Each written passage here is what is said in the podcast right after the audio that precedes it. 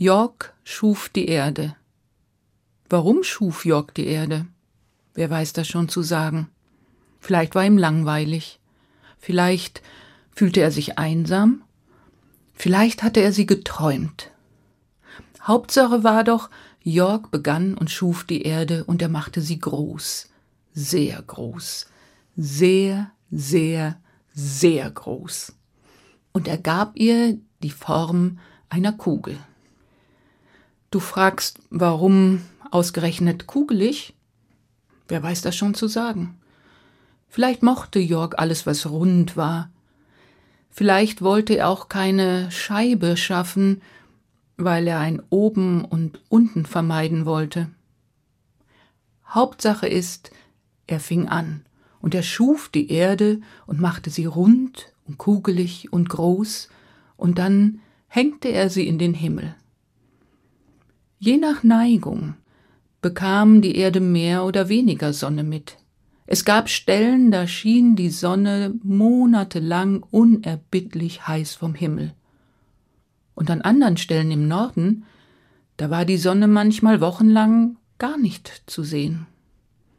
Trotzdem war Jörg sehr zufrieden. Die Erde war vollkommen.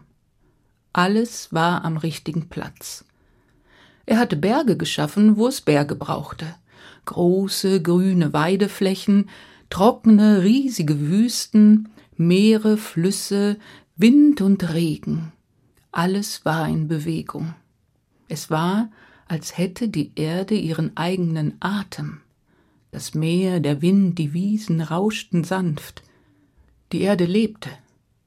Und sie gebar Leben. Damit hatte Jörg nicht gerechnet. Erstaunt betrachtete er, was da alles kreuchte und fleuchte, flatterte und flog, schwamm und schlängelte, hastete und hoppelte. All dieses Leben brachte Jörg auf die Idee, ein Wesen schaffen zu wollen nach seinem Vorbild, ein Wesen, das sich selbst übertreffen könnte, ein Wesen, das aus der unendlichen Vielfalt von Möglichkeiten sich immer für die beste entscheiden könnte. Ein Wesen mit Geist und Körper. Jörg nahm sich Erde und formte einen Körper und zwei Beine. Du fragst, warum ausgerechnet zwei Beine? Wer weiß das schon zu sagen? Vielleicht, weil das Wesen auf einem Bein umgefallen wäre. Vielleicht damit die Antilope eine Chance hatte, ihm zu entkommen. Hauptsache, das Wesen hatte zwei Beine zum Laufen, Hüpfen und Klettern. Jörg formte zwei Arme, denn das Wesen sollte die Erde beackern können und Hirse säen. Einen Arm, um die Hacke zu halten, und den anderen, um das Unkraut zu zupfen. Das Wesen sollte aber auch die Hirse sehen, riechen und schmecken können. Also stupste Jörg in den runden Kopf zwei Augen, formte die Nase und darunter eine winzige Kuhle für den Mund. Zufrieden betrachtete er das Wesen in seinem Arm. Es sollte auch sprechen können und singen, lachen und weinen. Also legte Jörg ihm eine Zunge in den Mund und befestigte sie tief hinten im Rachen. Die Zunge rollte und wellte sich und stieß an die Zähne und konnte alles sagen. Jörg wiegte das Wesen in seinen Armen und summte ein Lied. Und er dachte darüber nach, ob noch irgendetwas fehlen könnte. Ja, natürlich. Er formte zwei Muscheln und klebte sie links und rechts an die Seite des Kopfes etwas oberhalb. Und die Ohren waren geöffnet wie die Seiten eines aufgeschlagenen Buches, und sie waren bereit für die Geräusche der Welt. Alles, was in sie hineinfloß, das sammelte sich an, wie das vom Meer angespülte Salz am Strand. Und aus dieser Ansammlung, da bildete sich der Verstand.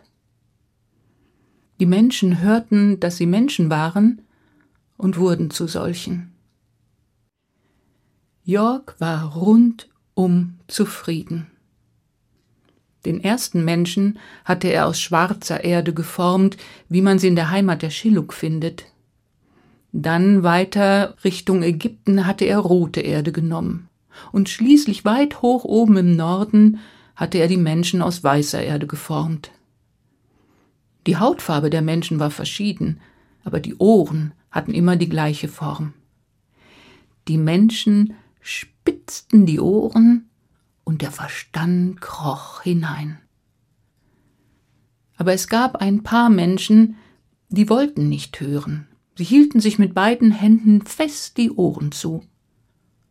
Du fragst dich, warum diese Menschen nichts hören wollten? Wer weiß das schon zu sagen? Vielleicht waren es ihnen zu viele Geräusche in der Welt und zu laut. Vielleicht wollten sie nur sich selber hören. Vielleicht wollten sie keinen Verstand. Aber wenn diese Menschen an einen Fluss kamen, dann nannten sie ihn Grenze.